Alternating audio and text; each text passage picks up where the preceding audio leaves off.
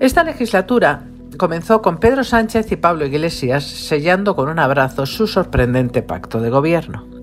En apenas 48 horas Sánchez se dio la vuelta como un calcetín, traicionó todas sus promesas de la campaña electoral y se lanzó a gobernar con quien decía le iba a quitar el sueño.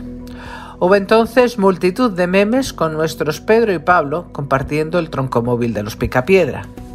Tres años después, el experimento va camino de terminar como Telma y Luis, con Pedro Sánchez e Irene Montero despeñándose por el abismo de la ley del solo sí es sí. La apoteosis del gobierno feminista y progresista ha desembocado en un hiriente espectáculo de rebajas de penas a violadores, pederastas y agresores sexuales de toda condición y peligrosidad. Lo que empezó como un goteo de casos va camino de inundación. Hasta el momento se han contabilizado ya 400 delincuentes beneficiados, pero hay una lista de más de 3.000 condenados que esperan su turno para colarse por los agujeros de una ley que iba a asombrar al mundo por sus avances y ha conseguido sacarnos los colores hasta en el Financial Times. No quiero pensar qué estaría ocurriendo en España si el despropósito lo hubiera perpetrado un gobierno de derechas y no las feministas engagées de Podemos.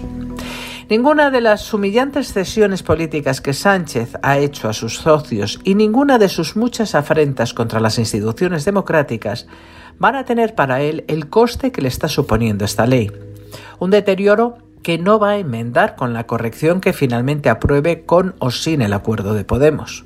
Sánchez se tiró por el barranco de la mano de Irene Montero el día que decidió apoyar la ley, a pesar de todas las advertencias que había recibido sobre sus desastrosas consecuencias. Desde aquel momento, el cacharrazo era inevitable. María Jamardo contaba ayer a los lectores del debate que el Gobierno ignoró deliberadamente hasta 22 informes de distintos organismos que alertaban sobre las deficiencias del texto. También esta semana la ex vicepresidenta Carmen Calvo, reconvertida en tertuliana, recordó las serias objeciones que ella y el ministro de Justicia de entonces pusieron al texto. Eran los propios miembros de su gobierno y los más cualificados en la materia quienes alertaron a Sánchez de lo que iba a pasar y a pesar de ello, él siguió adelante. La negativa de Irene Montero a modificar el texto puede ser burricie, empecinamiento sectario o soberbia infantil, según definición de Manuela Carmena. Pero Irene Montero no es la responsable principal del desaguisado.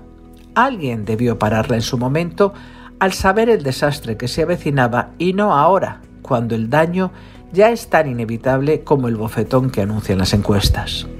Cualquier político de medio pelo hubiera puesto pie en pared y evitado el desastre seguro. Sánchez no lo hizo y eso es lo que le incapacita como gobernante. Eso es lo que viene a dar la razón a quienes en su día le tildaron de insensato sin escrúpulos y a quienes el presidente del gobierno se ha empeñado en dar la razón desde entonces.